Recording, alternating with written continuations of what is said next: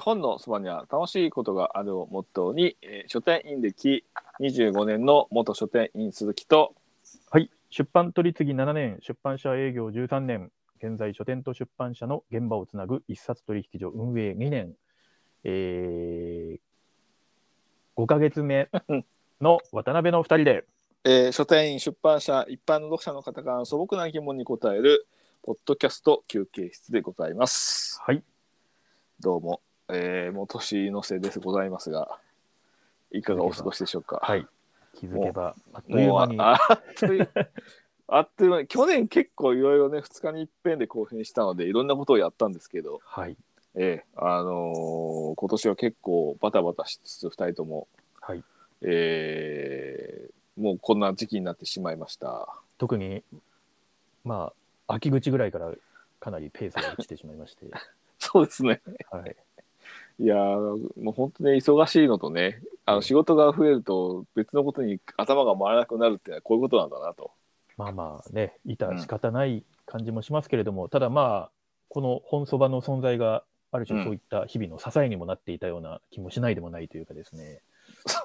やはり、はい。やらなきゃなとは思いますよね、けどね。そうなんです、そうなんですそう。そうそはい。お更便新しりなもくてね、そう、お便りもたくさんいただいて、はいまあなかなかちょっと滞ってしまっている部分もあるんですけれどもう。、はい。まあ年末ということで、ええ。今回は、まあはいとりあえずまとめをやらないといけないと。ちょっと振り返りたいですね。やっぱりね、ええまあ、らしくやっとかないといけないんはで、 振り返りたいなと。で、はいまあ、ベスト、まあ、紹介した本とか、今年読んだ本で、まあ一応お決まりのベストを、まあ、ベスト5とか、ベスト3とか、まあいくつかはい。あげ、2人であげたいのと、はい。まああと本そばのトピックをちょっと、こんなことあったね、みたいなのを振り返りですね。はい。まあ、あとは2人のそれぞれの個人的な思い出2022年はどんな年だったかみたいな感じのはい。雑談をいきたいと思います。はい。今これ収録日が12月28日、そうですね仕事を収めました僕は。収めましたが、ええ収めましたよ。私はですね、 ええまだまだ収まっていなくてですね、ええオフィシャル的には今日がお収める日なんですけれども、おおオフィシャル的には。なんかメール来ちゃって、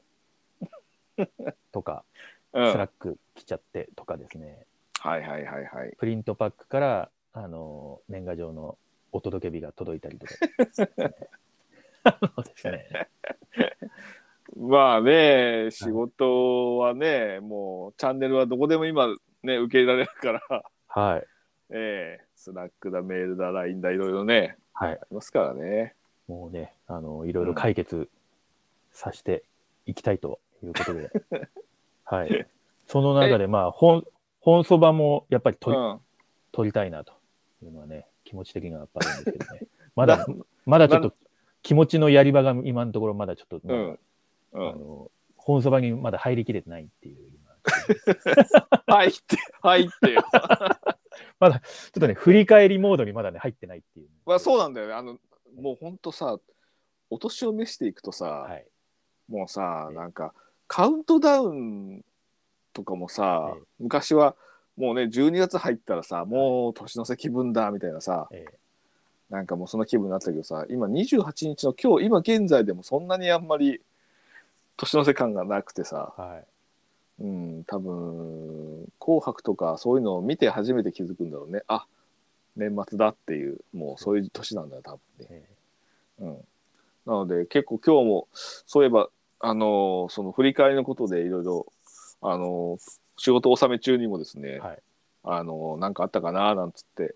思い出しつつはい。あのリストアップはしてたんですけどええええなんか本当あっという間な1年になってんだなって思いましたね、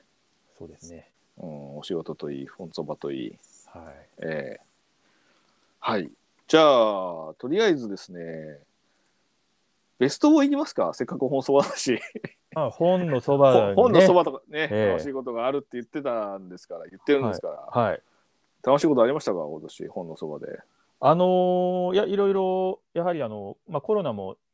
またちょっと増えてはいますけど、まあ、ちょっとね、あのうん外外出規制とか、ねまあそうですね。そういうのはがい。もうだんだんなくなって、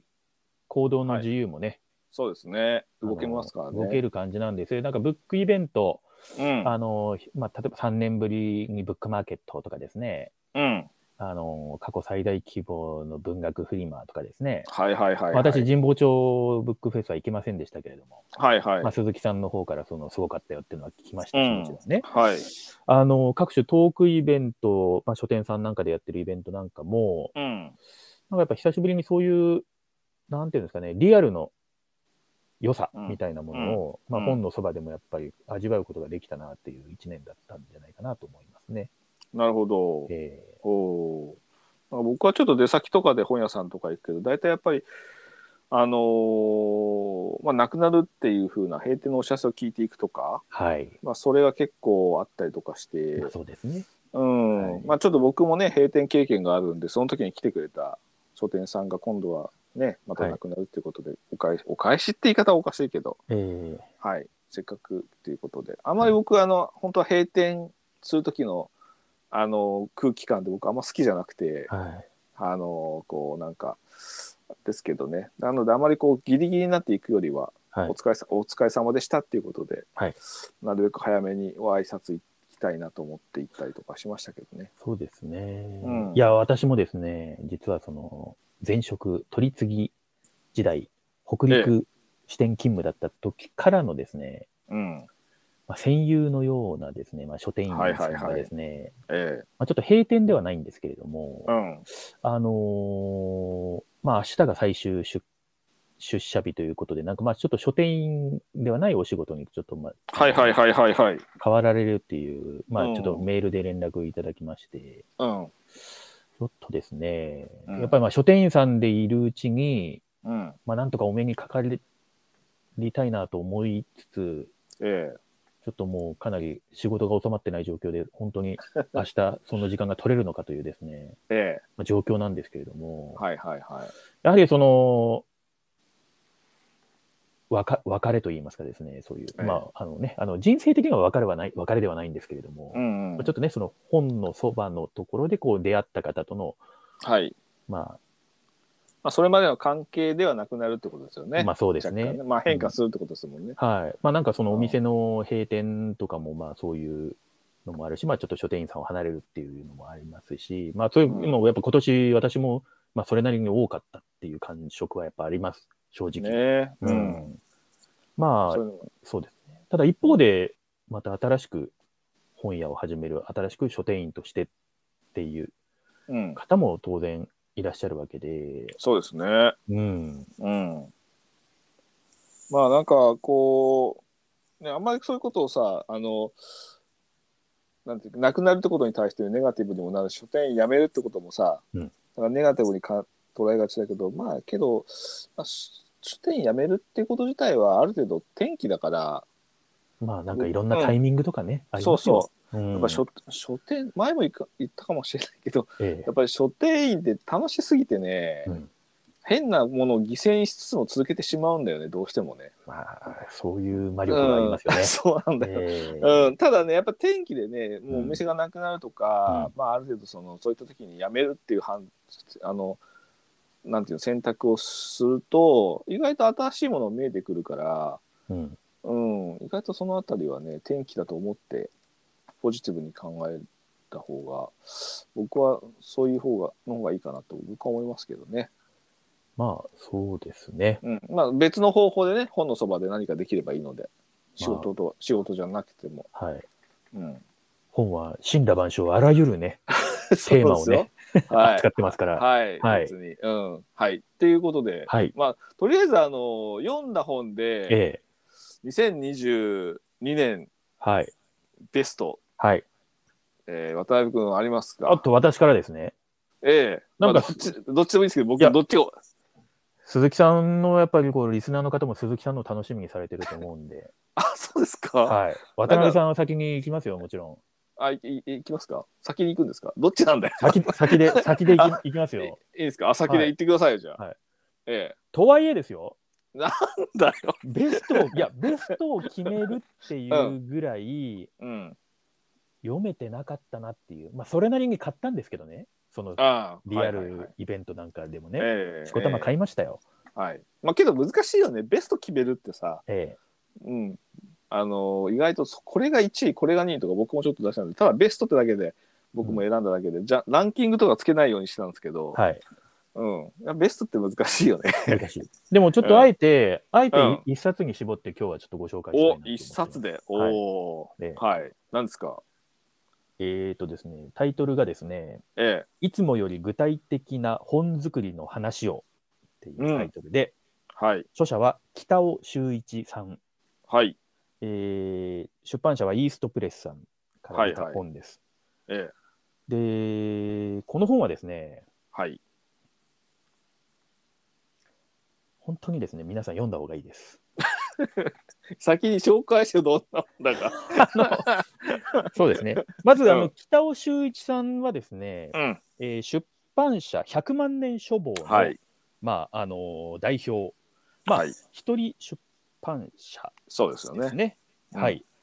まあ、あのー、100万年書房さん、えーの北尾さんが著者なんですけれども、うん。えっ、とですね、まあ、その100万年書房さんって、まあ、どうだろう、今まで20、立ち上げられてから20冊ぐらいおそらく本出していて、はいはい今。一番売れた本が大体規模でいうと1万部ぐらいっうん。ていう感じですけども、まあ、お一人であと、まあ、家族3人で、まあ、なんか、あのーまあ、暮らして、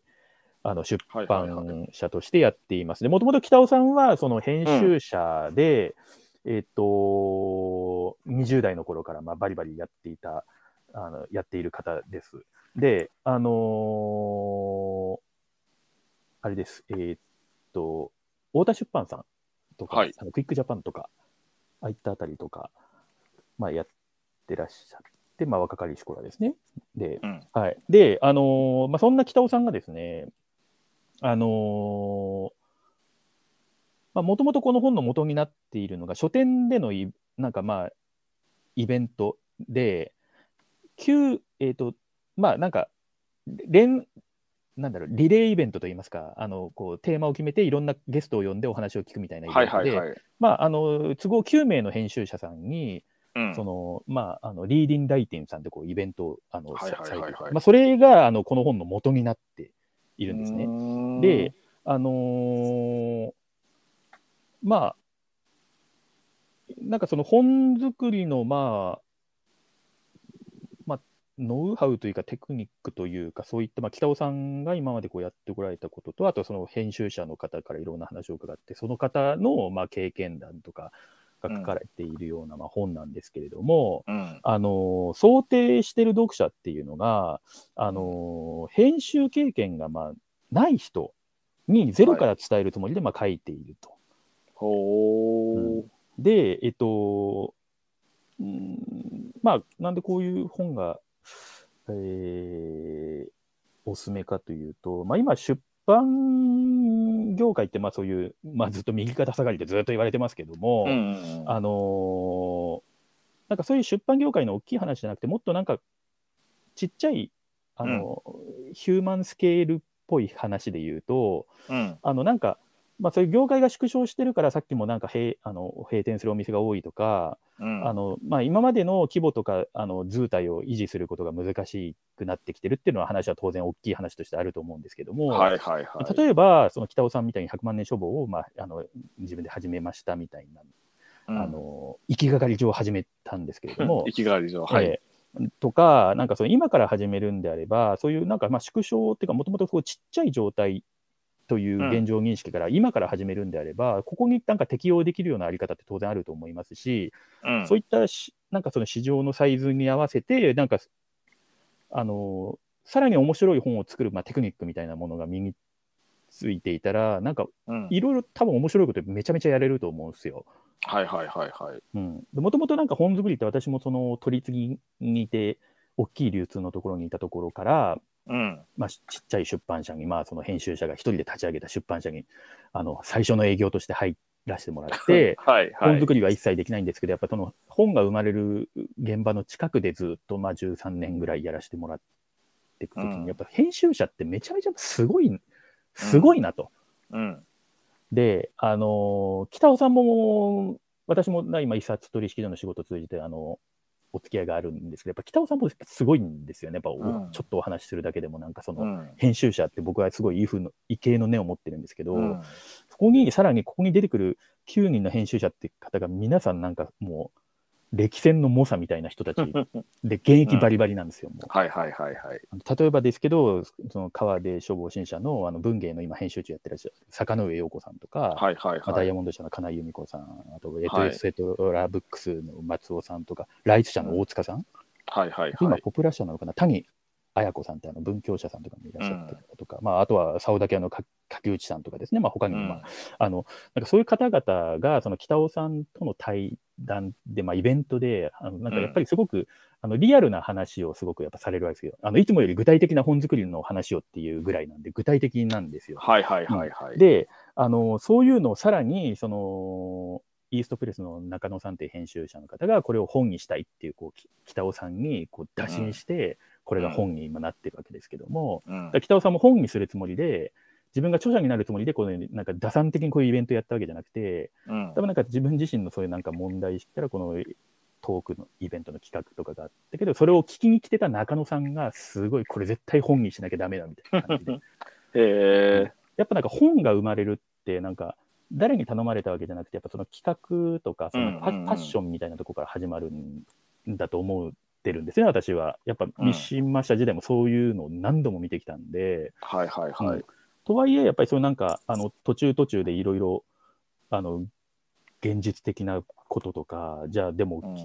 画書どうしたらいいんだとか、あのこの人に書いてほしいことなんか依頼のお手紙どう書いたらいいんだとか、へえ。そ例えこまであるばんだ。、はい、依頼のお手紙とかだと、うん。なんか、例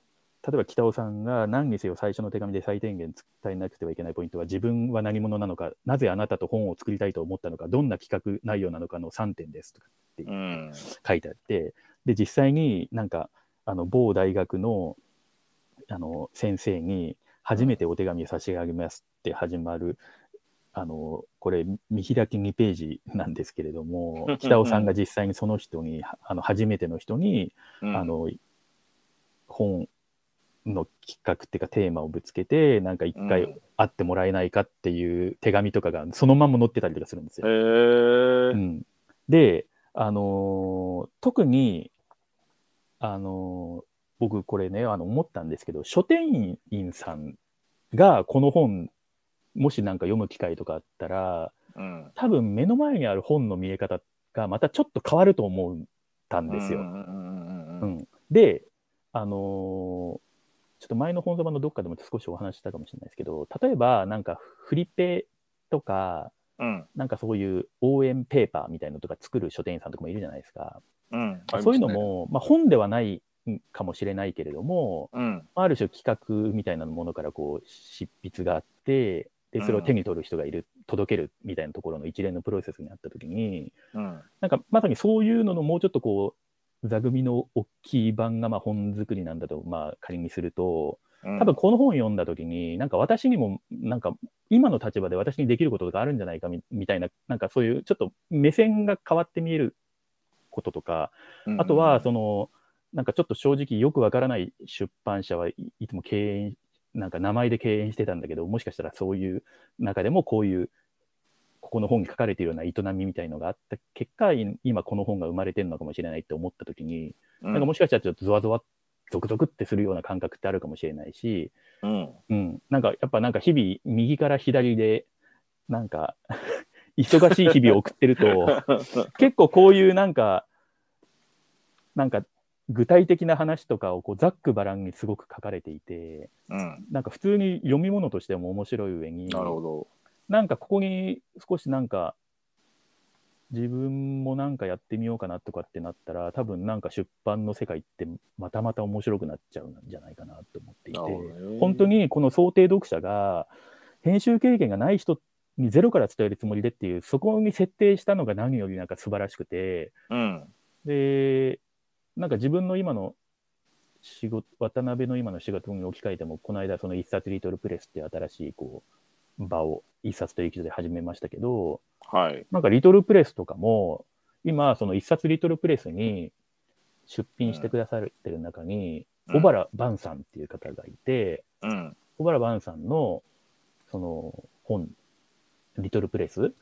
あの、うん一冊取引所から仕入れられるようになってるんですけど、うん。ここで唐揚げ弁当を食べないでくださいっていうやつなんですけど、 うんこれ、あの、今年2022年の3月にリトルプレス出されて、はで、い。今7回重版して、で、累計3000部なんですよ。へで、なんんと、青山ブックセンター本店の、あの、年間の総合ランキングの2位に入っていて、文芸部門だと1位なんですよ、この本。リトルプレスですよ。すごいね。はい。これへね、ーせんあの、売価は1000円なんですけれども、うん。そういうことがね、今ね、うんさっきほら、大きい話では、図体を維持することが難しいってなってますけど、うん。リトルプレスって、その、あんまりお、たくさん売る必要ないけど、うん。ちゃんと届くものになっていたら、3000部とか、それこそ4、5000部とかうん。売れちゃうんですよ。うんもうそういう時代でもあるんですよ。はいはいはうい。ん、だから、なんか、で、北尾さんが、なんかその、特にその編集者に必要な才能みたいな、なんか資質みたいなものっていう、本作りに必要な能力っていうのをすごく考えたんだけど、能力は特に必要ないっていう結論になんか至ったみたいなことをなんか北尾さんも言っていて、うん多。分北尾さん自身が実感とともにそれをなんか素で言ってるっていうのが本当にすごくて、うん。うん、でもしかしたらそういうことがもしかしたらそういう才能とか能力なのかもしれないんで、なんか本当にあの2022年もうすぐ終わっちゃいますけど、うん。なるべくなる早でこの本ぜひ皆さん読んでいただいてですねへえ。でそうすると本当なんか身の回りにある本の見え方変わるしうん。自分でもなんかややっちゃうみたいななるほど。ことになるかもしれないだから、うん、おすすめの一冊はい。タイトルをもう一度。はいいつもより具体的な本作りの話をおーイーストプです。イーストプレスさんはい。はい、僕自身もこの本読んですごくなんかじ今自分がやってる仕事に対してなんかすごく勇気づけられたっていうか励みをもらった一冊なのでなんかぜひ、うんぜひなんか今年のベストとして紹介したいなと思ったし今ほうほう。はそれ一点突破ですね、今日。日は一点突破こ今日っていうか今年は。今年はもうい一点突破いくぜヒップホッパーですよもうね はいジブラさんのもうテンションですよもうこれははいあおっとそれあんま使わないと思ったら油断してたらこういうタイミングでそう、忘れてたもん。こんなのあったって。えまあでも本当、あのこのいつもより具体的な本作りの話は、ピンポうんンピンポンピンポンの一冊の、はい、もはうい本当に皆さん、よえ。ええ。ろしくお願いしますっていう感じです。これね、ビブリオバトルみたいになっちゃいました けど、ね、本当にそもうよだね。うん、本当読んでください、これ。お願いします。はい。お願いされちゃった。お願い、お願いです、これはもう。はい。ありがとうございました。はい。渡辺雄一さんでした。はい、ありがとうございます。なんのこっちゃいう感じですけどね。私がこんなテンションで言ったからやり、やりにくいんじゃないですか、鈴木さん、ちょっ と。ああ、真面目 か。そうですね。じゃあ僕はいくつか一応上げたんですよ。ベストランキングはしないですけど、はいまあちょっとね、えーいくつかじゃあ上げますよ、僕も。はい。おええ願いします。はい。えっ、と、印象に残ってるか、まあ今年じゃ、まあ1位とまでじゃないけど、今年あ読んで、これはいいね、よかったっていうのは、うんえーアンディ・ウィアーのプロジェクト・ヘール・メアリーですかね。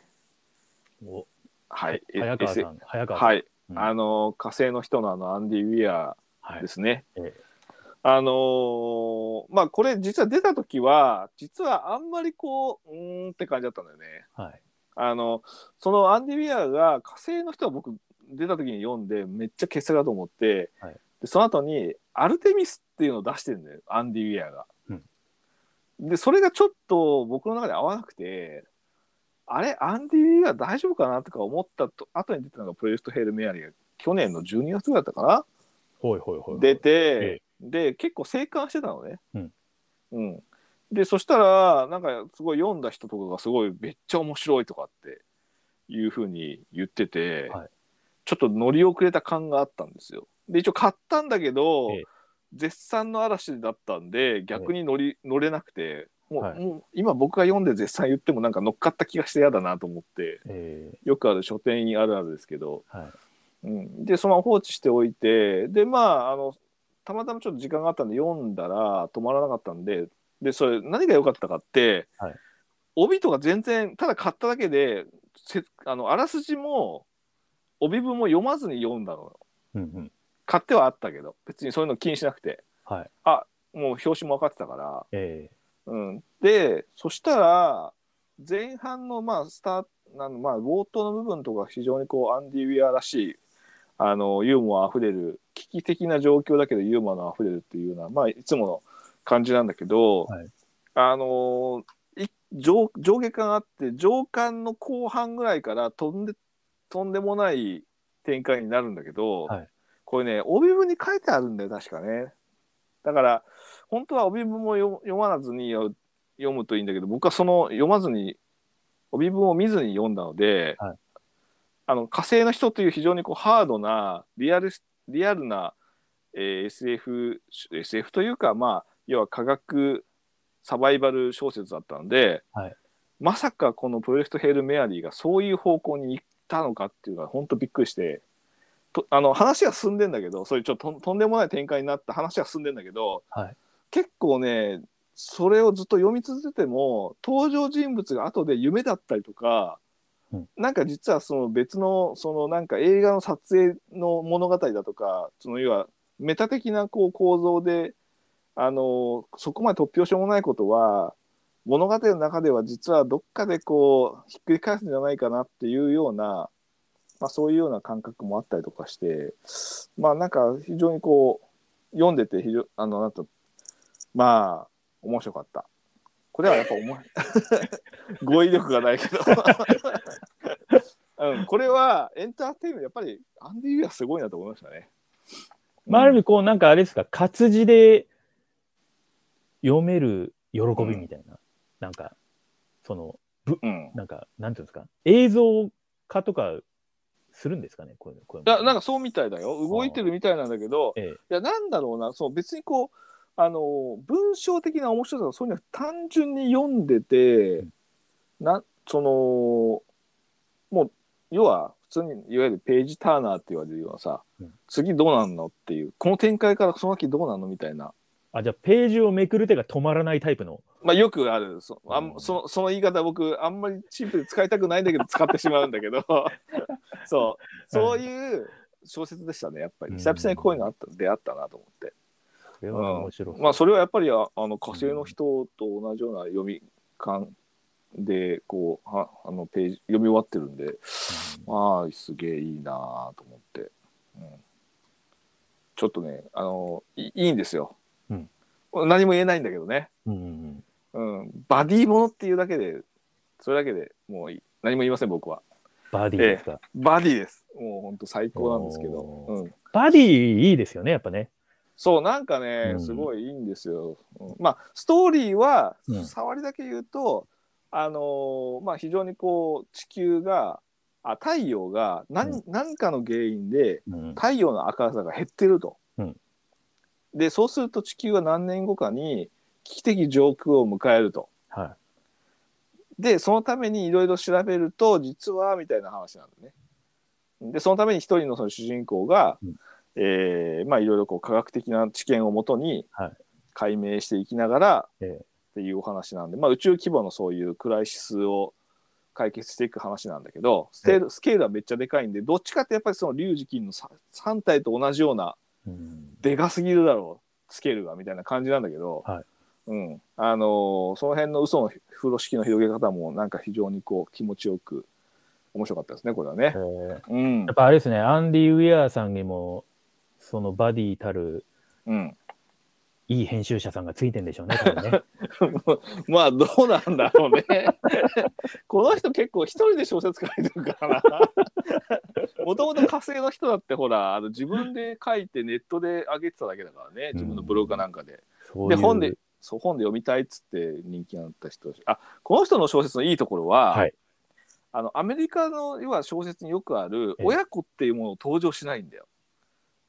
へーそうあと恋愛とか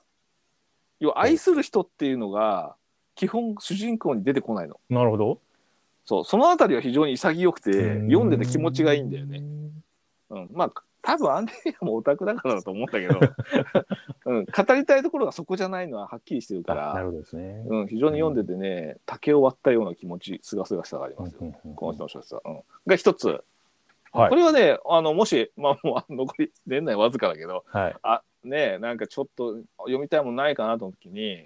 これは外れなしなんで。上上下巻だけど、いけますかね。いけますよ。おうーん、いけるいける。はい初めはね、なんだかよくわかんない話なんだけど、うんもうその辺のその変変化していくというか展開も見事だし、うんうん、まあおすすめですね。はい、はい。はい、えーもう一冊ベストを挙げるとしたら小説もう一個は、はいまあこれはもう小川聡さんの地図と拳ですね。うんうんうんうんうん、あの君とクイズ、あ君のクイズ、はい君とクイズ、どっちだっけ？どうぞええええあのーもう傑作なんですけど、はいやっぱりあれはちょっと、あのー小川聡さん的にはエンタメに寄りすぎてて、はいうんあのー結構そのなんていうの短編的な作りでこ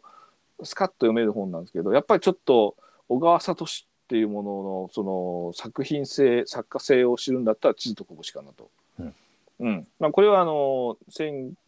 1899年から1950何年ぐらいの戦後まで、はいあの日本がその、えーまあ、日露戦争に勝ってで勝った時にロシアから奪っ奪ったというかロシアから得たロシアまあロシアに勝ってロ日露戦争で勝ってでロシアから権益を、ままあ、中国、えー、ま東部の満州で満すかね州、うん満州の地区を、はい。のまあ、いわゆるてあの東東満州鉄道満と鉄。か、はいうん満鉄、まあ、あの辺のその、えー営業権とか、ええまあ、権益を、まあ、戦争に勝って得たわけですよ、はい日本が。えでまあその得たその多大な犠牲を払って得た権益のために、はいまあ、その満州土地の、えー利益を、えー手放さないためにどんどんどんどんどつぼにはまっていくという、まあ、日本の歴史をなぞりつつ、うんまあ、そこで、まあ、架空の町として小説の中では描かれる、あの町を舞台に、まあ、そういった、あの戦争と、まあ、国家と、まあ、そこに都市計画という話が絡んでくるっていう、まあ、大河小説なんですけど、うんうん、なんかやっぱりそのあたりすごい日本のそのまあ、えー20世紀の戦争の灰色の時代っていうのの非常にこう分かりやすさとなぜそのその地に中国という大陸に日本が固執してたのかっていう部分、うんうんっていうのとあとまあ個人個人のミニマムな話と、まあ、あと SF 的な、えーガジェットというか仕掛けみたいなのもちゃんと入ってるっていうのが素晴らしくて。うんうんこれはね分厚いって言われるんですけどそうでもないんでうん意外と読めますんで、うんうんうんあのーちょっとあの重厚なお話を読みたいなと思う人はこれは直木賞候補になってるんで、はい。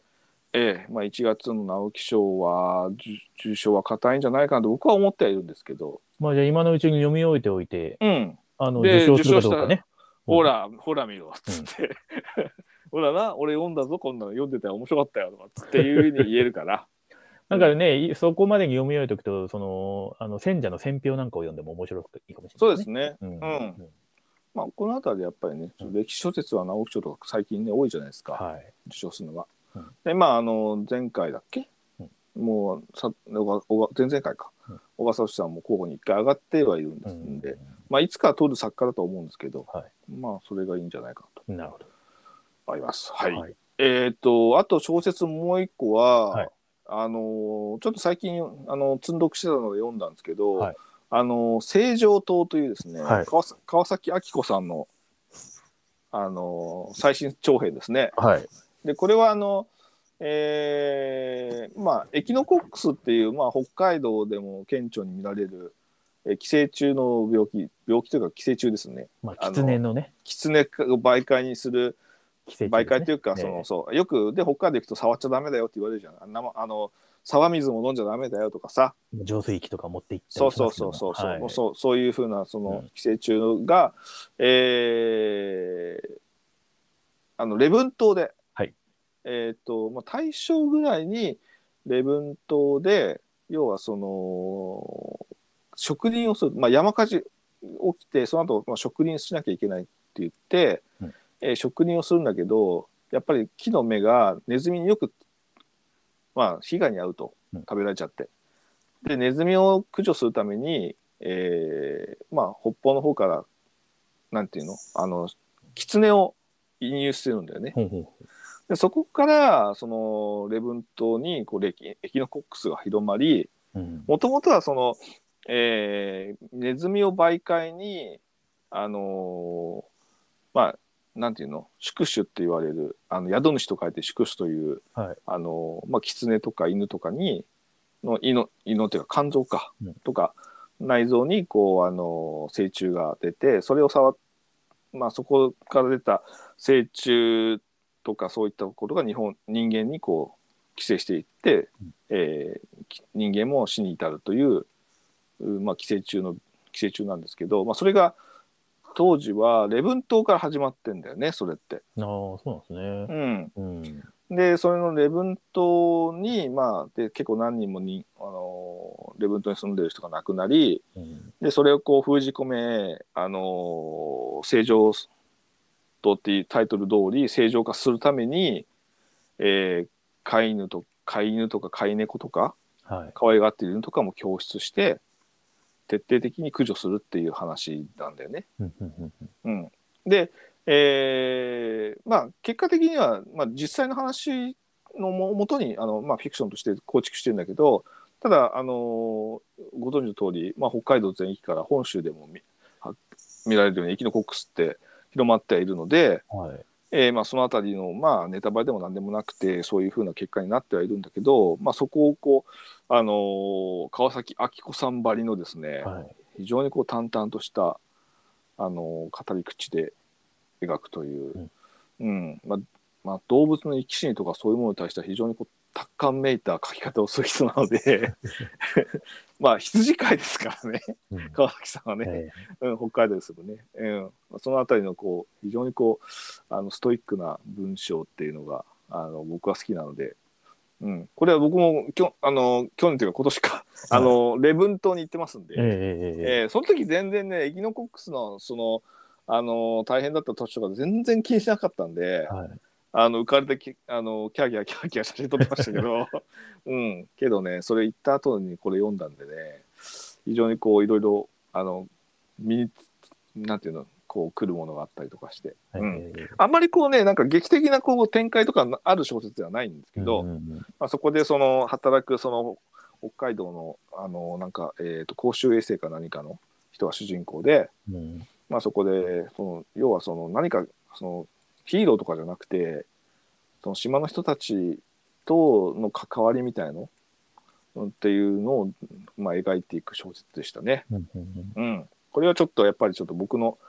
まあ、レブントに行ったっていう体験も踏まえた上でなんでもう土地感バリバリあるんで、はいはいはいはい。うん、レレブント小さいんでね全部回ったんで、ええうん、土地感もあるんでね、うん、そんなのもありつつ面白かったですね。うんうんまあ大体小説は3冊ぐらい良かったっていうのはこの今年はこれかな。まあ他にもいろいろありますけうんど、うんうんうんうんまあ強いてあげるといえばこの3冊かな。はい。まああとね、あのまだ、あの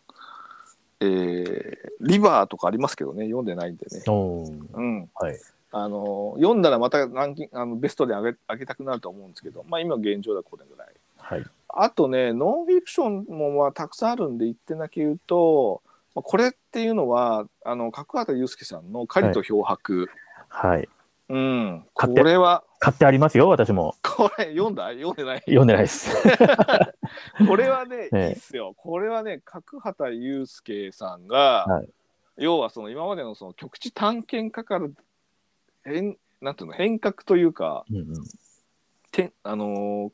変わるそのターニングポイントとなる体験を綴ってる本なんで、はい今あれですよ角畑さんの多分ね肩書き見ると、はい局地かんん国地局地旅行家とかそんな名前になってますよ探検家じゃなくなってるんだよね今。おーでそういうふうなその探検家から、まあ、漂白する観光とか旅行とか旅行者みたいなはいふ。うにほ本人がこう考えを改めるきっかけとなった本その体験の記した本なんで、はい。これは非常に面白いですねその、うん極北をこう犬ぞりでかけていあのい移動する時の,、うんええあのその場その場でのその決断予定を立てないっていうことと、うんうんまあ、いろいろその、あのね、うんちくもあるし、まあ、面白かったです、これはね。この本のなんか奥付けの次のページに、うん。なんか地図、あの、あ、地図そがうそう。おね、あの、ななんか折ら折られた地図が、はい、ありますね。これが、こういうのがついてるのがいいいですよね、なんか、うん。くすぐりますよね、こういうのがね、 うんでやっぱりさあのまああの極夜行っていうこう漆黒の闇がずっと続くところをさ、はい。あの犬沿いで犬沿いじゃないやどこだったっけあの時って。で行ったさすごく極夜行っていうのがあってあれは非常に辛い旅だったんだけどさ、ええ今回はやっぱ昼間のあのー白夜にやってるので、うんうん多少やっぱりこう出る言葉がやっぱりこんだけ違うなっていうのもありますし。うんうんうんうん、やっぱりそのなんか計画っていうこととその逆算して物事を考えるっていうところから解放されていくみたいな部分のなんかあのなんていうのかなあの網が開くみたいな感じがすごいよねう、んうんうんううんんこれはねちょっといいですよよかった です読もはい、はい、あとはねコミックをちょっとねう。はい。あのいくつか紹介したいのがベストとしたあの一つ目は、はい。あのエイドリアン・トミネっていうですね、はいグラフィックノベルの、えー漫画家のグラグラフィックノベルのあアメリカのですね、えー人の書いた「長距離漫画家の孤独」っていう本があって、はいえー国書観光会から出てる、えー長澤かおりさん役のやつなんですけど、はいこれねあのーまあ要は自伝的、えー小あのーコミックグラフィックノベルなんで、まあ、いわゆるメモメモワールっていうのかなあのー自分のそのデビューからはい現在までに至る、まあ、ちょっと日記的な感じの漫画なんですけど、えまあ、エイディアン・トミネって非常にこうなんていうんですかねえーまあ、日常を描いたコミックで有名なんですけどそれをこの自分に焦点を当てて描いて、えーまあ、デビューさデビューの時から非常にこう、 まあ、オタクであの人付き合いが下手くそで、じどんな時でも時代を踏んで失敗するっていうダメダメ男なんですけど、はいまあ、それがだんだんそのやっぱり結婚してでも成長しないずっと低空飛行のままっていうような非常にリアルな、えーものなんですけどまあ本当これね小説小説じゃないや漫画もそうなんですけどこれね初版が、ええあのモレスキンってノートあるじゃないですか、はいあのバンドがついてるあの、はい。高い、あの、く黒黒黒革っていうわけじゃない黒い表紙の硬い表紙の。硬い表紙の、うん。でね本の作りがそれなのね。うんうんうんでそ,、まあ、そこに、まあ、そのトミネがそういうふうに、まあ、日記を書いてたりとか漫画をイラストを書いてたのでその想定のまま、えーそのと想定もトミネ自身がデザインしてるんだけどなんかね本っていうものの形物としての本の、うんうん。えーなんていうのこう雰囲気とトミネのその書いてる漫画っていうなんか全部が全部がパーフェクトでえーこれはもう買っといてよかったという。これ、だから初版限定版ってなってます初ね。版限定今今うはん普及版になってますけなるほどどで、すね。値段も違うんだ。はいはい。そうなんでですよちょっと値段も違うんですけど、えーうん、初版版の、ね、バンド付きのやつはすごいいいですよこれはあれですよ大阪の書士喫茶森さんで、はい。あのーつ通販でやってますって言ってうんうんまあ国書館のお店でも買えるんですけど、うんうんあの海外、えーコミックとかの、えー喫茶である大阪の森さんは非常にこういろんなあの紹介してくれていて、うんえーぜひ買わせてくださいっつって買いましたけどじゃあこれ、初版限定ゴムバンド付きノートブック特製仕様見つけたら、ちょっと買いですね。これは買いですね、ううんんこれはいいですよなんか持っててあの所有感がたまらないですね、うんうん、これ、えっと、じなんかこの富根さんというのは、なんかに、うん日系4世ってなってます、そうなんんですよなんかね、ううん、遠峰って人らしいんだよね遠峰、遠峰さ ん、遠峰ありさし以来ので遠峰さんですか。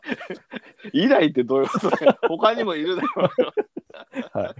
い。います、います。はい。う、うん、まあけどそうまあそうですねちょっと日系なんですよこの人、うんうんけどそんなにその日本のあのールーツをそのアイデンティティとしてその作品出てるわけじゃないですけどまあ、でもこれは、その、自助伝みたいな感じなんですかそうそうそう、んでデビューして何年か後に日本のね本屋さんとかレコード店かどっかでもサイン会やったみたいなんだけどそう全然知名度がなくて別の作家と間違えられてサインい求められてたみたいなの があったけど、うんうん、まあまあいろいろその、うん、まあなんだろうなまあいいですよこれは。いいですね。このなんか、やっぱ国書観光会さん、すごいですね。いやーここ北書さんだから出せるっていうね感じこですけれど、はね、そんな感じですよね。うんすごいですよこの本は、うん、富江のまあ他にもねあの出てるんでよかったら読んでもらいたいですけどはい。うん、であともう一つは、ええーっと秋田秋田で有名な大友克洋全集、はい。うん、これ僕あのコツコツ買ってますけど、うんまあねあの本自体がすごいっていうのもあるんですけど、ええ値段がすごいちょっとね、あの、き買うときおじけづくんですよね、ちょっと、ね。そうなんですよ、うんこれねだからねまとめて買おうと思ったらダメだね、うん。もうコツコツ買わないとダメ、はいはいはいはいはうい。ん、ただやっぱりそのいろんな散逸してた散逸って言い方おかしいけど大友克洋の作品が、まあ、全集として全部読めるっていうのと、改めて印刷とかそう想定とかものをちゃんと刷新してこう新しく本にしてくれてるっていうのはもう感謝しかないとうん。いうのもありますし、うんまあ、あとあの完全巻購入特典っていうのがあってそれもありますし、ええうんまあ、あと相変わらずあのやっぱり大友克洋作品はあのー発売日をからずれていくというのは定番なんで、はい。うん、今回もそうなってますけど、うん、これはねだからまあなかなかね、あのー高額だしいや一冊7,000円とかするんですよ。うん。 4000円とか、うん。うん、今出てる最新配本版は7000円だったかな確かうんまあけどすごいずっと続けてますけど今年からかあの2022年から発売になって、はい。えー今第何回配本になってんだ12334回配本ぐらいになってんのかなで各2冊ずつなんで今多分 5, 5冊か 6, 6冊ぐらい出てるのかうんうんうん。うん。ですけどね、すごいですよ、これね。僕はね、ちょっと、買うのためらっちゃってる口なんです けどね。はい。ですよね。まあ別に、あの、限定版とかじゃないですからね。ねえ書店でも買えますけど、うん、はいまあ、あっただけまとめて買うってのは絶対しんどいと思うんで、まあ、そうですよね。コツコツ買って。この間、あれです、だから、取り置きしてるお店に行って、全然、あの、僕も発売チェックしてないんで、ええあの、定期予約はしてるんだけあ、ど、はいはい。出たら取っといてくださいって言ってあるんでそ、ういうことゆるゆるいスタイルで。そうそうそうそう、うんあの、一応名前と電話番号だけ教えてね。はい。うん、あの一応定期予約はしてるんですけどこの間普通に別の本買いの時にええ「あのー入ってますよ」って言われて、うんうんうん、で「あじゃあ買いますよ」なんつったら一冊7,000円ぐらいして「あちょっと ちょっと今お茶せないんで」つ って「後ですいません」ちょっとで取っといてください」っつってう言っん。てますけど取り置きになってますけどまあそのちょっと買うのも覚悟はいりますけど、まあそうですけどね。でもまあまあね、これは、まだそまうでだすね続いてきますかまら。あファンアイテムではありますけどねうんうんうんうん、すごいなと。うんはい。あとはまあ最後はまあ同じコミックであの坂口久志さんの、はい。えー石の花」ですねこれはね、私買いましたよ。読んだいやー、素晴らしかったですよ。いや、なんかもう、まあ、ちょっうと、今年読むべきっていう、やっぱり、このタイミングでっていうのはありますよね。そうやっぱりねこれうん今年出したっていうのはすごいなすと思ごっいてですよね。う。うんんこれはやっぱりあの話的にはあのユーゴスラビアの、まあ、第二次世界大戦のナチスから侵攻を受けたユーゴスラビアから始まって、はいでまあセルビセルビア人の主人公と、まあ、お兄さんもいてでそれに対してセルビアの独立だとかっていうことも描きつつそこになナチスが要は民族の分断を、まあ、あの支配しやすいようにね、うんあのユーゴスラビアの民族の分断を煽りっていうような感じでまあ本当にナチスと対ナチスユーゴスラビアだけではなくてセルビア人クロアチア人とかさえまあいろんなその殺し合いが始まっていてうんなんかこれはねなぜ戦うのかみたいなでその戦うためのその大人たちの理由みたいなのをさえ主人公がその問うみたいな感じでいや、すげえ本をよく復活いただきましたっていうことで、読みたいと思ってましたっていうことで。えうん。ー、こなれんは、かこう、全然戦争とかがない、まあそういう子供同士がこう、なんかいつも通りこう仲良く遊んでとか先生、ね、新しい先生が来て、なんかそういう先生がに興味うん。ね、その先生が教えてくれることに興味を持ってみたいなところに、突然、突然というかね、そこに戦争がやってくるんですよね。そうそうそうそうそう。分断というか、なんかそういう日常が日常じゃなくなっちゃうあの感じうん。からのですよね。そうなんだよ、ね。この一言で簡単に言えないいろんなうん。ものが読めましたよ、やっぱり。ええなんか、これ特に複雑だからね、ユーゴスラビアいやね。うん。ーうん、これはで確かに今年、今年読んでこそっていうところは僕も、だから鈴木さんにこれをね、教えていただいたんで、本そ当うそうそう読めてよかったなっていう感じ。ええ。うんそう。うんえ、これ確かい全巻一気に出たんだよね。一気に出ました確か違ったっね。一気に出け。一巻から五巻までね。はい。僕、とりあえず一巻買って、で、これもね、うんほら、半径も結構大盤じゃないですか。そうそうそう、大きかった。おうん。とりあえず一一巻だけ買って、うんまあ、家帰ってすぐ読んじゃって、次の日また自転車走らせ て、そのお店にのうん残り全部買いに行ったっていう。はい。うんそうなんだようん。これはちょっとね、うん今、本当にね、あのウクライナとかロシアとかでう戦争やったりして、まあ、戦争っていうのも、まあ、日本もね、いろいろきな臭くなってる、ききな臭いって言うことはおかしいな。あのどっちかというと、そういう戦争の匂いを、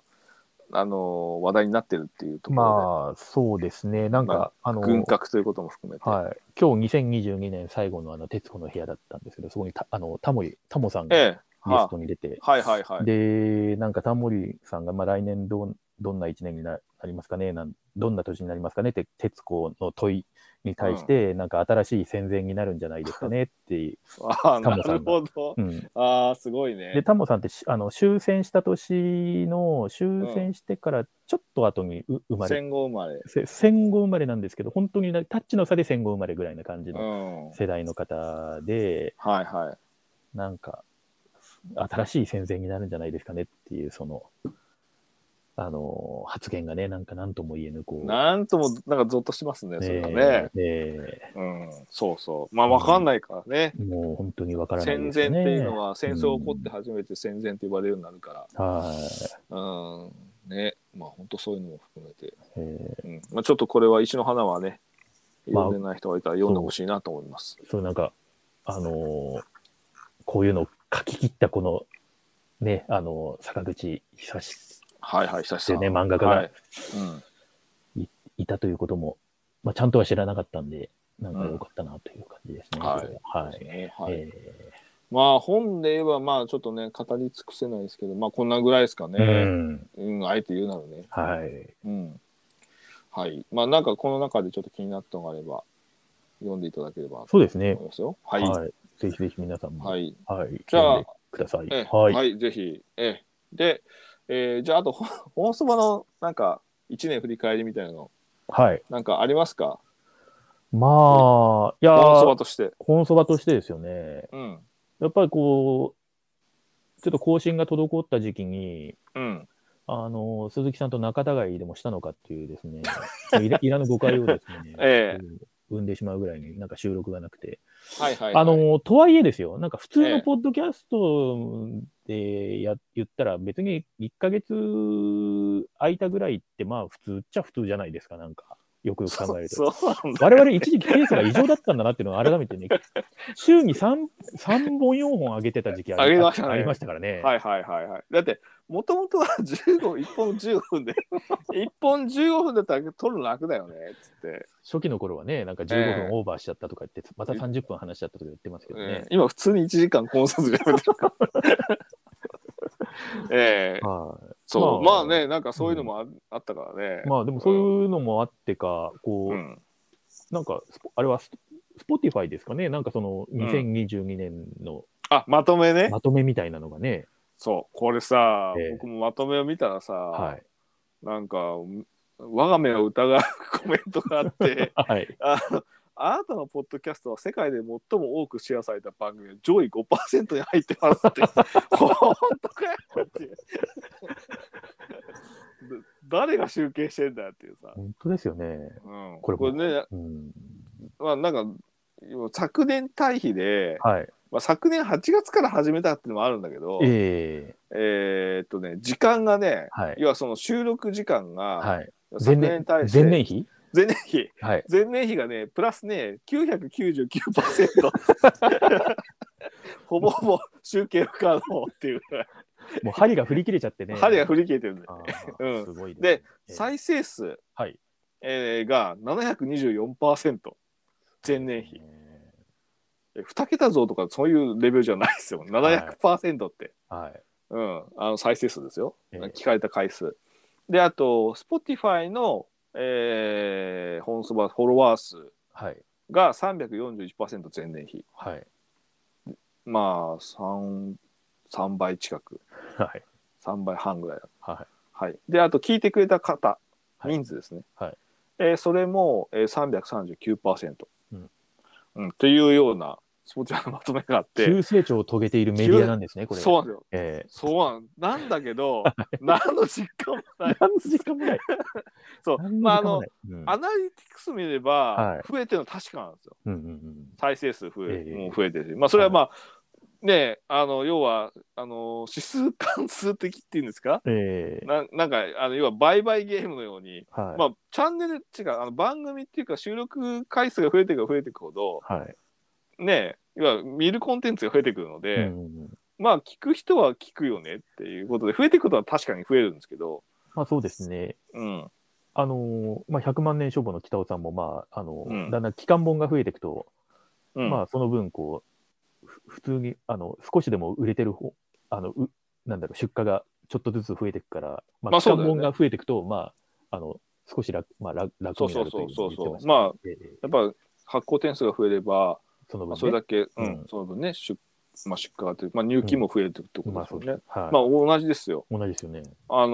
ーストックがね、こ増えんたストックが、はいストックがもう今100話以上ありますからね。そう100アイテム以上ありますから、もう。はい。ええ まあ、全然マネタイズできてないですけど。ね、絶えず全くできてないですけども ええええで、まあ、そんな感じではいなってるんですけど、ただね、ええここまでかっていうさ、うんうんうんうん、あの、なんかね、要はシェアされた番組の上位5%に入ってるんですけど、僕たちがツイッターで観測した以上、うん。はい。大してシェアされてないですね。まあね、お聞きいただいてるんだなって、なんか時々こう、ね聞く人はいるんですよ、ええたくさんいるのは分かるんですけど、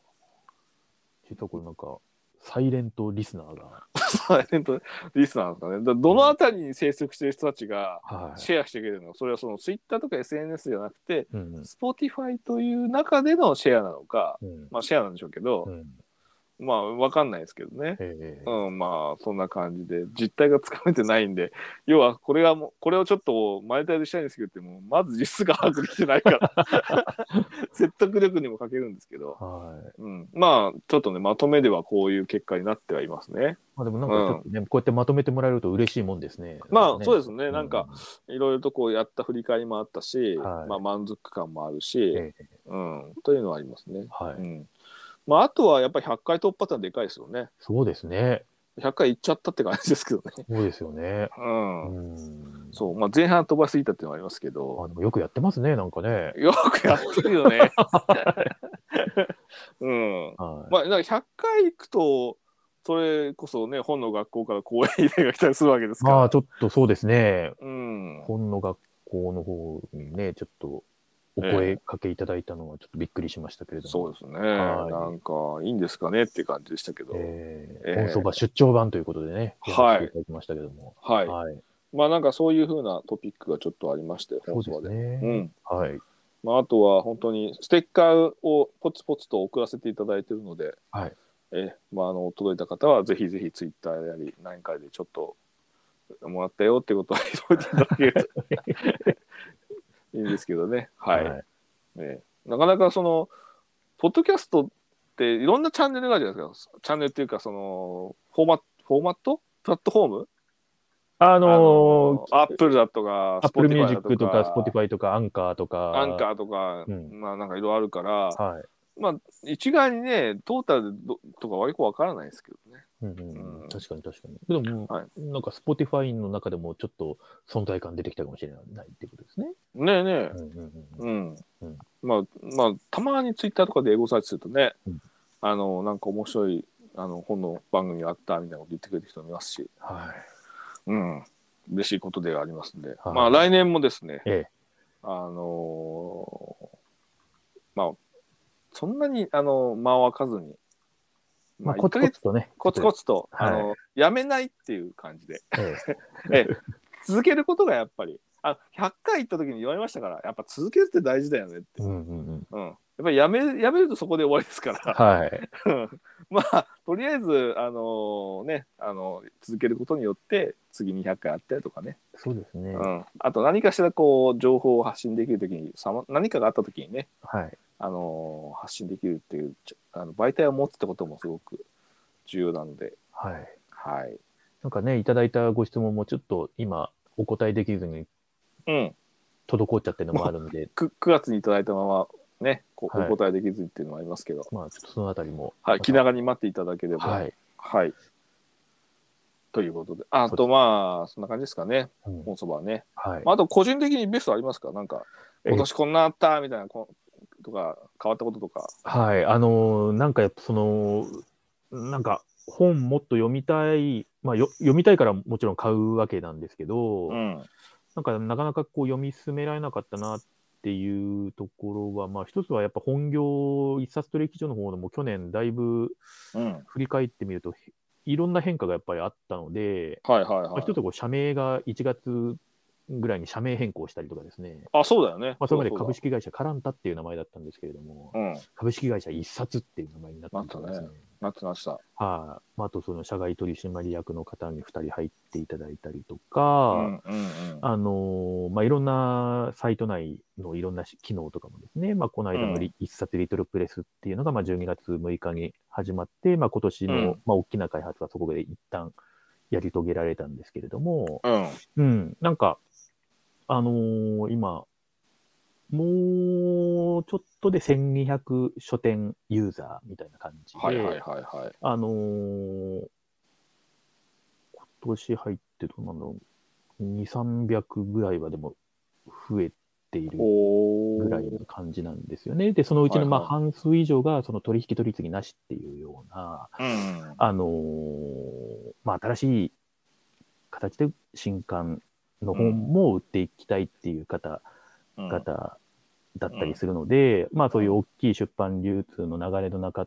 で目にするニュースとはまた違う動きっていうのうがん。あって、またその違う動きに対してもちょっと光を当てるマスメディアっていうかテレビでちょっと紹介されたりとか、うん。まあ、そういったのもちらほらやっぱ出版業界ニュースなんかをウォッチしていく中でそうですね。あったので、はい。はい。まあ、2023年、まあ、さっきの北尾修一さんのいつもよりも具体的な本作りの話を、うん、みたいに、また新しいやっぱり本作りの担い手の方とかも出てくるはずですし、うんうん。まあ、リトルプレス、いあの文学フリマとかのすごくあの熱気みたいなのを実際体験して、また来年、そういういろいろまたありそうだなっていう感じがしつつ、うん。個人に目を向けると、パソコンの前に座りすぎてて、なんか本読むのもある種、体をちょっとじっと固め る営みじゃないですか、読書っていうのも。そうね。まあ、たまにね、こう、あのールームマシンで走ったりしながら読書したりする方もいますけれども、いますね。え うえどうしてん。もね、こうやっぱデジタルデトックス言いますか、えどうしてもねやっぱり気持ち、土日、時間あるときはあの、ススポーツとかハイキングとか、そういうあのデジタルにあまり触れなくてもいいような時間の過ごしえ方をしてるそうかだなね。サイクリングとなんかやっぱり家で仕事してるとさ、か。はい。そのじゃあ何息抜きに行って読書っていうよりもさちょっと出たくなっちゃうんだよね、はい。うん、気持ちはわかりますそうなんですよ。でも、なんかちょっと、コーヒー飲みながら、あの、ちょっと喫茶店で読書なんていう時間も少しは取れたので、うんうん。まあ、いいもんだなと思って、やっぱりそういうのも。うん。うんまあ、ちょっとなるねほ、あの、落ち着いてそういう本と向き合う時間もうんまたしっかり取って仕事もっと頑張ろうと思いました ね。はい。なるほどはい。なんかあとまあ途中でそのねあの古畑さんの出版業界ニュースまとめみたいなのやりましたけど、えちょっとニュースが多かったんでね、なかなか続けられなかったですけど、まあ、またちょっと復活したいなと思いますえけど。そうですね、あれ自体もすごく面白くて、そう私は本当ね、毎日チェックさせていただいてるんですよ、今も。そうなんですよ。ええ僕もめあのね、あの、Facebook とかでチェックしてるんですけど、はいまあ、あれやっぱ、あのーまあ、普段も見てますけど、はい番組番組として取り上げることによって自分のなんか確認作業にもなるので、ええまあ、すごいね、あの、いいなと思うんで、あはのもう少しこう、ちょっとあの、あんまり負担にならない感じい。で、そうです ね、なんかいいいい続けたいなと続け方をね、ちょっと模索しながら、ああいうのもやっていきたいですね。ですね。うまたんはい。まあ、あと、まあ、今後ちょっとゲストもたくさん呼んであはい、いきたいなと思ってはそういでますす。ね。うん。はい。はい。鈴木さんはなんかどうですか、今年。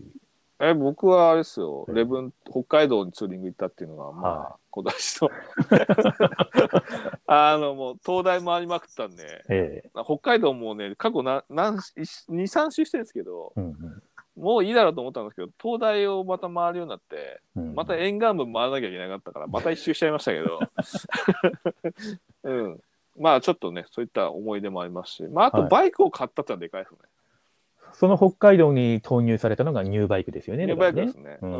もうしかもあのフェリー行くチケットも取った後に、だからねあの旧バイクで行こうと思ってたんだけど、はい。はい。あれこれバイク買えるなと思って。 いやたあそう旧バイクは結構買い値が良かったんで、ちょっと売り中古売り値か。あのー、世界的ないろんな部品、部品不足みたいな、自転車とかもかなり、あのそうそうそう。の納期がね、時間かかるとかっつって、中古のね、市場がね、結構ね、そう盛り上がって買たい取り価格が高騰してたんですそよ。う、バイクも同じですよね。去年の去年のね5月ぐらいは。はでめっちゃ高く売れてて、んうんうんでもう今乗ってるバイクめっちゃ高く売れるなと思って、い。うんうんうんで新車まあ新車も、まあ、新車っていうか、まあ、別別の中古バイク欲しいバイクに乗り換えてたんですけど、まはい。あ、それも結構値段はしたんですけど、ええその分ね上がってるからねう、んうんうんうんうんけど、まあ、ちょうどいいタイミングで買い替えできたりとかしてたんで、まあ、結構慌ただしかったですけどね、そのバイクで行ったりとかして、まあちょっと北海道は、まあ、2年ぶりだったんですけどツーリングで行ったりとかしましたし、えうえんまあ、あとはやっぱちょっと11月はなんかちょっと近年まれに見る忙しかった10月11月ぐらいですかね。うんうん、あの本当に、えーまあ、大きな仕事から結構小さなお手伝い的な仕事までいろんなものが依頼が来てはい。いやー本当に何だろうな仕事以外のこと考えなかったですね10月11月ってうんうね、んうんうん本も読めなかったし、うん、アウトプットばっかり出せたし、なんかちょうど忙しい時期が重なっ、ねお互い重なってた感じですよね。そう、うんうんうんうんまあ去年も11月は忙しかったんですけど、うんうんうんそれに輪をかけて今年はかなり詰め詰めだったんで、はい。まあ今はだいぶ落ち着いたんで、あの、この間の、まあちょっと、えーお休みの、お休みというか、もう仕事がないフリーの時にはずっと本読んでましたけどね。はいはいはいうん、積んどくをちょっと片付けようと思って、うんうんうんうんうん、読み読みまくってましたけど、ええうん。まあそんな感じもあって、まあただ忙しいことはいいことなんで、は仕事がないよりはね、い。まあ、本当そうですよ。うん、まあけどほどほど僕一基本的に頑張らないっていうのは基本な うん、あの楽しくあの頑張っ頑張ってる自覚がないような頑張り方はしたいんですよね。はいはい、なんかわかりま すよ。うんうんうんうんううんんあまあねそういう感じであの必死になってこう苦し苦しみを耐え抜いてしっていうような頑張り方はしたくなくて、はうい。ん、た大変だけど頑張って楽しいなっていうのはいいな自覚し自覚しない努力っていうのはいいですよね。いいですね。うん、ちょっとモットーにしてね、もうね、あのはいいい年なんで、まあ、っていう割のがあってと、そうですね。本、本のそばだとそういうのが、またやりやすいか感じはやっぱあるんですね。まあそうですね。うんまああのーまあ書店長くやったキャリアもあるので、うんうんまあそのあたりのその貯金で、はい。え ー頑張りをなんとか惰性にしていくっていうのがうんうんあのあるんで、うん、そういうのありましたんでね。はいまあ今後もやっていきたいなと年明けもね、ええええええうん、っていうのはありますんで、はい。はい。じゃあまあちょっと振り返りはこんな感じで、はい。えーあの2022年、えーお聞きの皆様はいかがでしたでしょうか。はい。はい。まあ来年もといってもまだまあ何回かありますけど、はい放送は、ええー来年もまた頑張っていきますのでよろしくお願いいたしますえ。よろしくお願いします。はい。じゃあ最後にですね、ええラジオネーム、にごみ、にごみず、濁り水寺住職、ヤギ和尚からのちょっとお便りを、はいはいはい。はい。これ何ですか濁り、濁り水寺、住職、ヤギ王将。これ多分 ね、清水寺に引っ掛けて濁り水寺ってしてんじゃないかなと思うんですけど、ちょっと読み上げさせていただきます。なるほど。ね。はい。はい。鈴木さん、渡辺さん、お元気ですかはい。えー、濁り水寺住職、ヤギお尚と申 します。さて、お二人に質問です。はい毎年恒例の本そば的今年の漢字一文字、うん。今年の流行語大賞を発表をお願いします。うん。ご回答を楽しみにしております。さて、節操が選ぶ本そば的節操今年の漢字一文字、流行語大賞を満を持して発表します。はい。漢字、えー、立つ。これは、あの、起立とか立山とかの立つですね。はいはいはいはい。理由、鈴木さんが愛してやまない海岸に立つ東大と、来年の統一地方選にいよいよ立候補する鈴木さんの当選を記念して選びました。ちょいちょいこう妄想が入りますよね。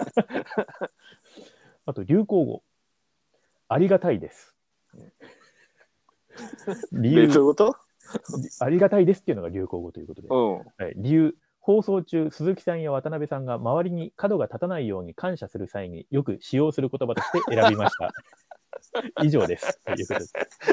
ー濁り水寺住職、ヤギお尚の。よく聞いてますね。いや、本当ありがたいですね、本当にね。ありがたいですね。あえありがたいですねって、そんな角が立たないように使ってるそんなことないよね。 そんそんなね、打算的なあの気持ちから言ってはいない、本当にね、うん心からありがたいなと。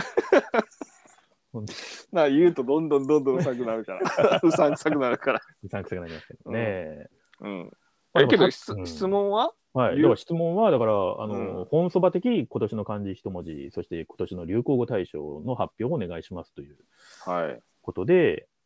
えー、なんか浮かびます今、ちょっと、どうですかえっと えちなみに、清水寺、今年は何だったのかなえっと、ああ、実際のはい、2022、今年の漢うん字うんうんう2022、清水寺の、あ、あの、戦うって、あの、戦って、戦、戦っていう字ですね。ああ、そうなんだ。清水寺は、あの、いつも年のだよね瀬に、あの、今年、なんか、今年一年の世相を一文字、一字で表すっていう。うんうん。これがですね、日本漢字能力検定協会さんが、なんか、絡んでるわけですよあ、。絡んでこれるな、あねれ。、京京都で、京、ああの、そうなんだ。京都ですから、あうの、ん探検能力。協会さんは、本部うんが。はい。まあ、それは余談なんですけれども。はいはい。どうですかね一文字え難しこれはいですよ。本そば的。本そば的うん。本そば的だとなんだろやっぱ僕はこれ本じゃないかなと思うんですけど、うな。 それ、 ね、本しか浮かばないですけどね。それ、何の惜しいもの はないけど。なんだろうね。うん。えっ、と、あれじゃないかな。あの、何あの、つなぐの継続の継でいいんじゃないですか。ああ、いいですね。でしょえ俺今ちょっと今いいいいこと言ったんじゃないかな。え、いいんじゃないですか。要その、まあ、続けることがやっぱり重要だし、はうん、いろいろしお仕事も含めて、ええうんまあ、続けたりっていうことって何かね継続は力ないって言いますし、い。はうん、今結構苦しい中でい。ええあの続けることでなんかあの他のいろんなところから、まあ、救いの手を差し伸べてくれたりとかも必要だと思うんです から、うん、やっぱねやめてしまうとね何も、うん何者でもなくなってしまうんでね。えうん、やっぱりな何かしらであることっていうのは続けることしかないので、えはい。うんたまあ、多少なりとも私のアイデンティティクライシスを少しだそけう、こう渡ね。辺君はね、アイデンティティクライシスでコンソバが始まったんですからね。そうですよ。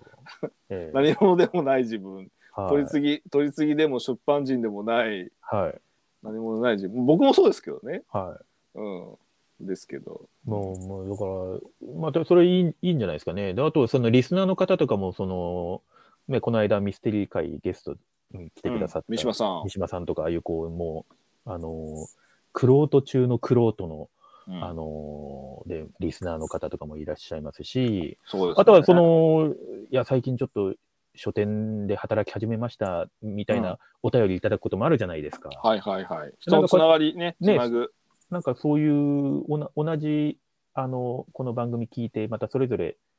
なんか、聞き方は違うかもしれないですけど、やっぱこの本のそば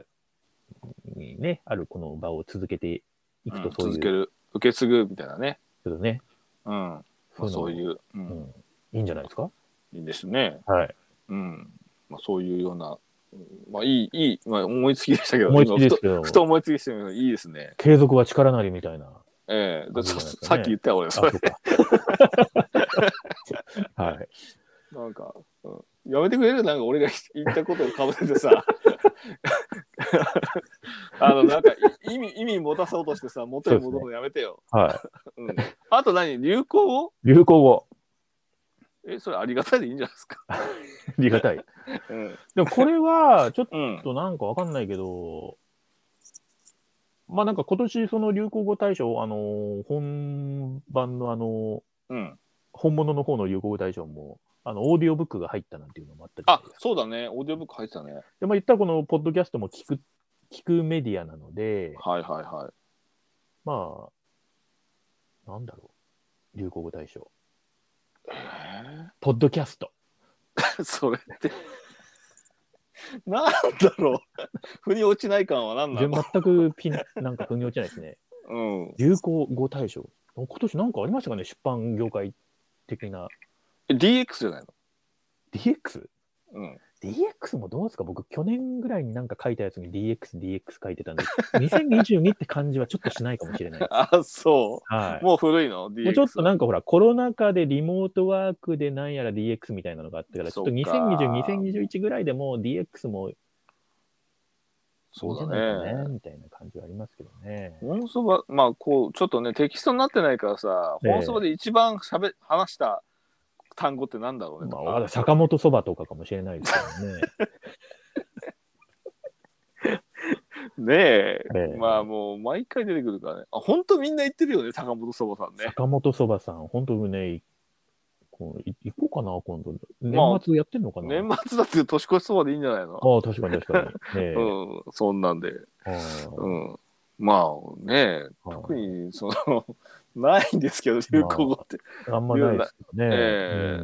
えはい。まあなんか、強いて言うのはお玉トーンでいいんじゃないでしょうか。うん、うん、そうです ね。ちょっと腑に落ちないですけど、ね。じゃあ流行語はありがたいで。ありがたいで、まあ、ええありがたいです、本当に。あはりいが。たいです、本当にえ。 角が立たないのが本当のいいところですかいら。や、そうですよ。えええはい。はい。もう全方位に、あの、笑顔を振りまいてますかそうら。ですね。はい。 ええはい。まあ、あのー もう別にいいんですけど、でえも。え うん。はい。じゃあ、まあ、じゃあそんな感じええで、ちょっと濁り水寺住職、ヤギ和尚、うんあの、こんな回答で、あの、ちょっと申し訳ないんですけど、また、あのええ、お便りお待ちしておりますので、はい。いただけたらありがたいんで。ありがたいです、本当に。ヤギ和尚もいろいろ、いろいろプロデュースしていただいて、本当にありがたいです。 ええ本当にすみません。あえりえがとうありがありがありがとうございます。 とうはい。ありがとうございます。それでは皆さん、さようなら。さようなら。はい。